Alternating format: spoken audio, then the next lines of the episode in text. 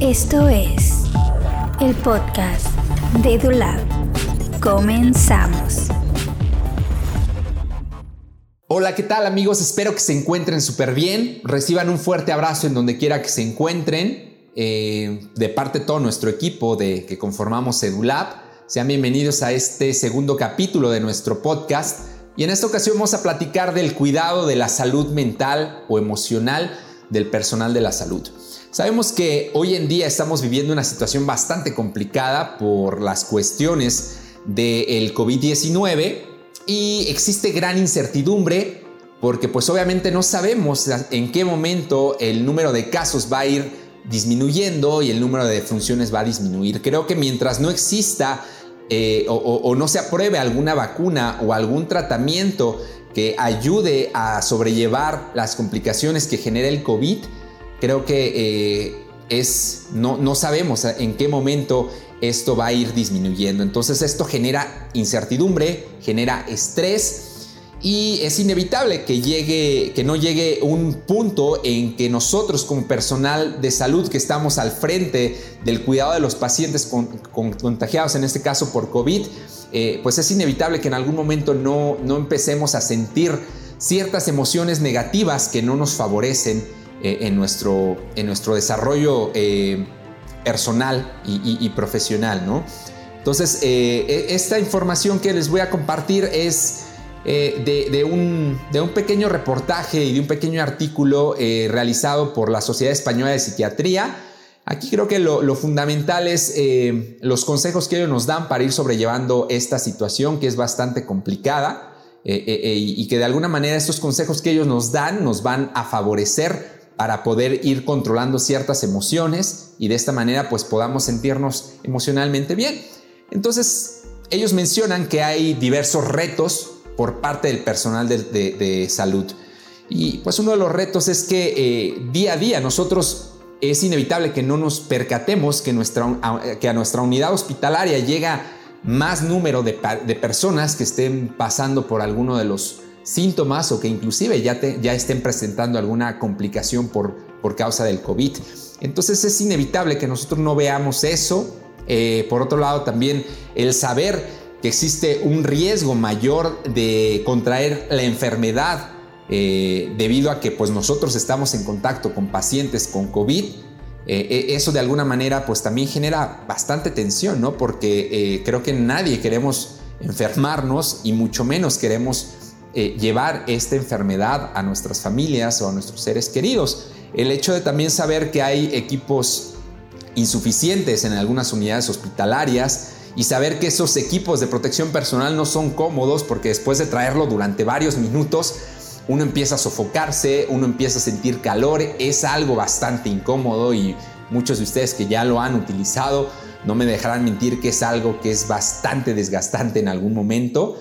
Eh, es importante también tomar en cuenta que em, e, en ocasiones es inevitable que en el hospital nosotros no veamos las expresiones de los, de los familiares, de, los pacientes que están internados, la expresión de angustia, la expresión de tristeza, y, es algo bastante, bastante complicado porque sobre todo cuando desafortunadamente algún paciente llega a fallecer, es inevitable que a veces nosotros como personal del área hospitalaria no, no veamos eh, eh, el, o escuchemos el llanto o veamos el, dolor de, todas las personas que han eh, sufrido alguna pérdida de algún familiar o de algún ser querido. Eso también genera mucha tensión, genera mucho estrés.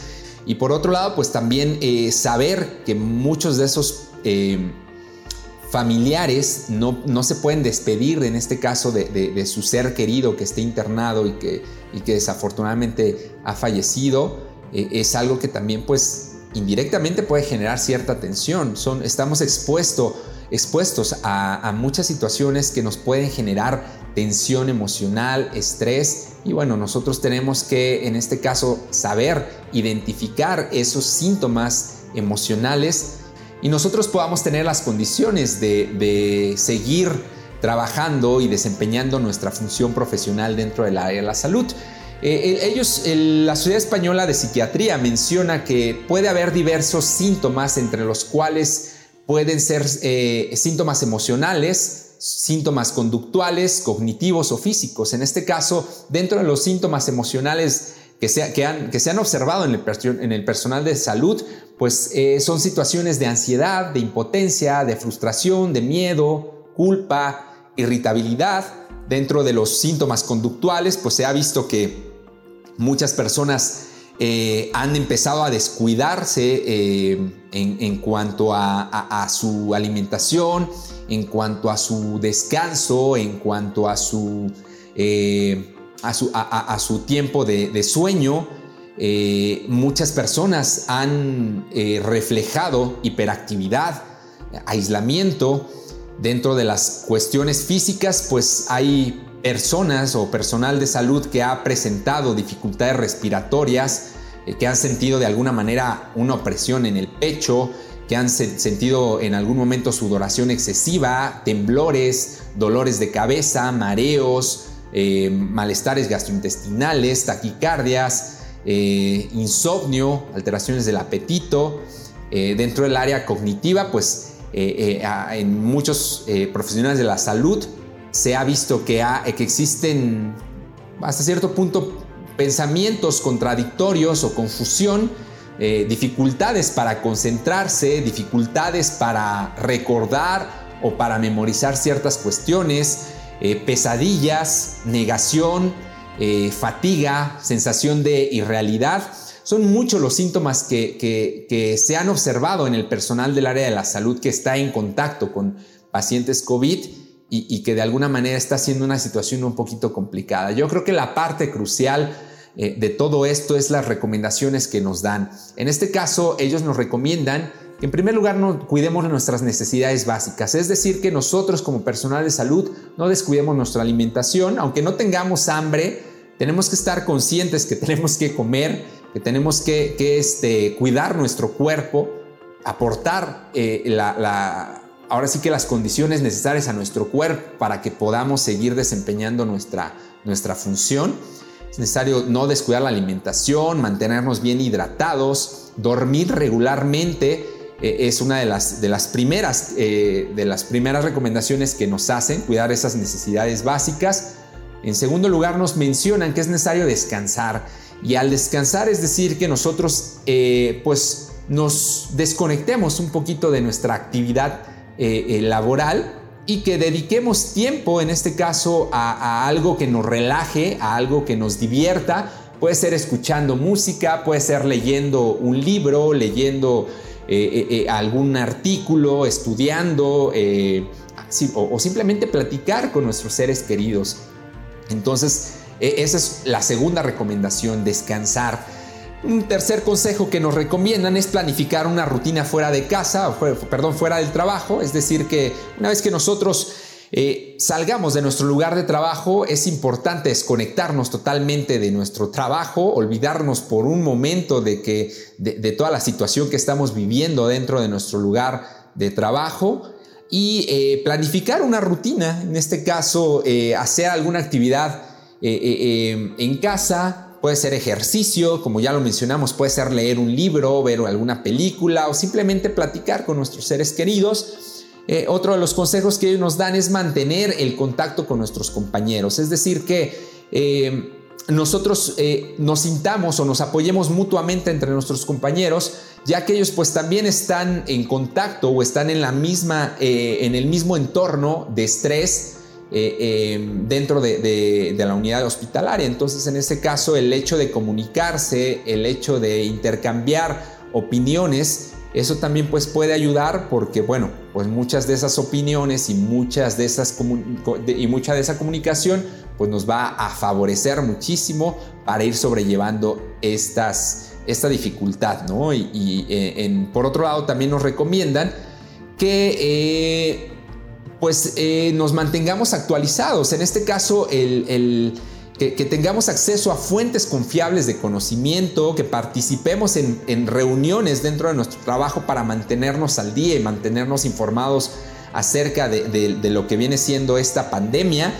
eh, y sobre todo que sean fuentes confiables, porque desafortunadamente hemos visto a lo largo de estos meses eh, que ha circulado información falsa y que desafortunadamente eso genera más estrés y más tensión. Entonces, basarse en fuentes confiables y, en este caso, pues es importante que, también si nos mantengamos informados y nos mantengamos actualizados en, cuanto a la información, pero que no dejemos a un lado las actividades que se nos recomiendan, como viene siendo la lectura, el ejercicio, eh, eh, eh, el ver alguna película o la, comunicación, como ya la hemos mencionado, con nuestros seres queridos. es importante, pues sí, hacer esa separación, o sea, sí mantenernos informados, pero no descuidar los otros consejos que también nos, nos, dan, ¿no? que, ya lo mencionamos. Eh, el estar en contacto con la familia y los seres queridos, pues es algo totalmente crucial, ¿no? Desafortunadamente no, no, todos vamos a tener la condición de estar eh, eh, físicamente con nuestro ser querido. En mi caso, por ejemplo, mi esposa y mi hijo, pues por cuestiones de seguridad no están conmigo. espero ya pronto estar con, con ellos. Pero bueno, pues continuamente nos mantenemos en comunicación y eso es bastante, bastante reconfortante porque bueno, eh, el apoyo de la familia es crucial en este tipo de situaciones. Eh, el hecho también de, eh, otro de los consejos más bien que nos, que nos recomienda la Sociedad Española de Psiquiatría es que limitemos nuestra exposición a los medios de comunicación. hoy en día las redes sociales, las noticias están plagadas de, malas noticias, vaya, eh, eh, y esto de alguna manera pues genera mucha tensión. El estar en contacto con tanta mala noticia y con noticias falsas, pues de alguna manera genera mucha tensión. Entonces ellos nos recomiendan que limitemos muchísimo nuestra exposición a las redes sociales, a los medios de comunicación. Y eh, algo muy importante es que antes de, de que nosotros vayamos a dormir, pues apaguemos el teléfono o, nos desconectemos 30 minutos, desde 30 minutos antes de, irnos a dormir, nosotros dejemos el teléfono a un lado. Porque bueno, eso de alguna manera está comprobado que el hecho de dormirnos prácticamente con el teléfono en mano, pues va a impedir que nosotros descansemos o tengamos un, reposo eh, pues satisfactorio. En, este caso, pues sí es importante tomar en cuenta eh, eh, también este consejo. Es importante pues autoobservarse, es una de las recomendaciones que ellos nos hacen. En el caso de que nosotros presentemos alguno de estos síntomas que ya se mencionaron o que nos percatemos que, estamos cursando por una situación de tensión o de estrés, eh, sí es importante que pues en primer lugar lo identifiquemos, que apliquemos una estrategia de regulación emocional, es decir, técnicas de relajación, de respiración, eh, alguna actividad física que nos, de alguna manera nos, nos, nos relaje y en caso de que pues no conozcamos alguna herramienta para poder sobrellevar esta, estas emociones, eh, también eh, nos recomiendan que nos permitamos pedir ayuda. Yo creo que en la mayor parte de los centros hospitalarios hay un servicio de psicología que son profesionales del área de la salud que nos pueden proporcionar herramientas para poder eh, sobrellevar eh, eh, este tipo de situaciones emocionales. ¿no? Yo creo que ellos tienen gran cantidad de herramientas que nos pueden aportar y que nos puedan permitir ir sobrellevando esta situación. Entonces nos recomiendan pedir ayuda en caso de, que, de que, nosotros nos demos cuenta que, la necesitamos. Y bien, y, por otro lado, pues es importante que nosotros no nos sintamos con culpables, no nos sintamos con pena de externar lo que nosotros estamos sintiendo. Yo creo que antes que nada, antes de ser profesionales del área de la salud, somos seres humanos y como seres humanos es inevitable que en algún momento nos sintamos confusión, inquietud, eh, miedo, culpa, impotencia, tristeza, irritabilidad o sentimientos que pues pudieran ser hasta cierto punto negativos, ¿no? Entonces eh, debemos tener muy presente que antes de ser profesionales de la salud somos seres humanos y estamos expuestos a, tener algún tipo de esos sentimientos. Entonces es totalmente normal.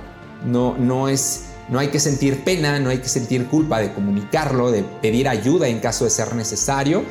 Y, este, y bueno, son, son consejos que de alguna manera nos dan para que podamos ir sobrellevando esta situación que es bastante complicada para, para en general en muchas partes del mundo. Y pues creo que necesitamos cuidarnos en primer lugar nosotros para que a su vez nosotros podamos continuar cuidando a aquellos que lo están necesitando dentro de, nuestro hospital, ¿no?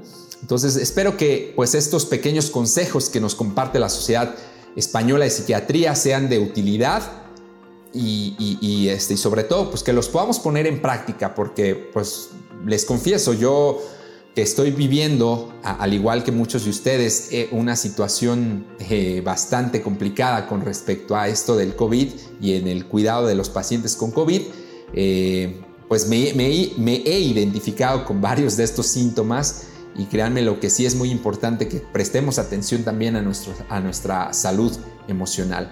Espero que sea de gran utilidad toda esta información y la siguiente semana quisiera invitarlos a que nos acompañen en algún otro tema que vamos a estar abordando eh, eh, en nuestro podcast de EduLab. Reciban un fuerte abrazo en donde quiera que se encuentren y nos vemos para la próxima. Hasta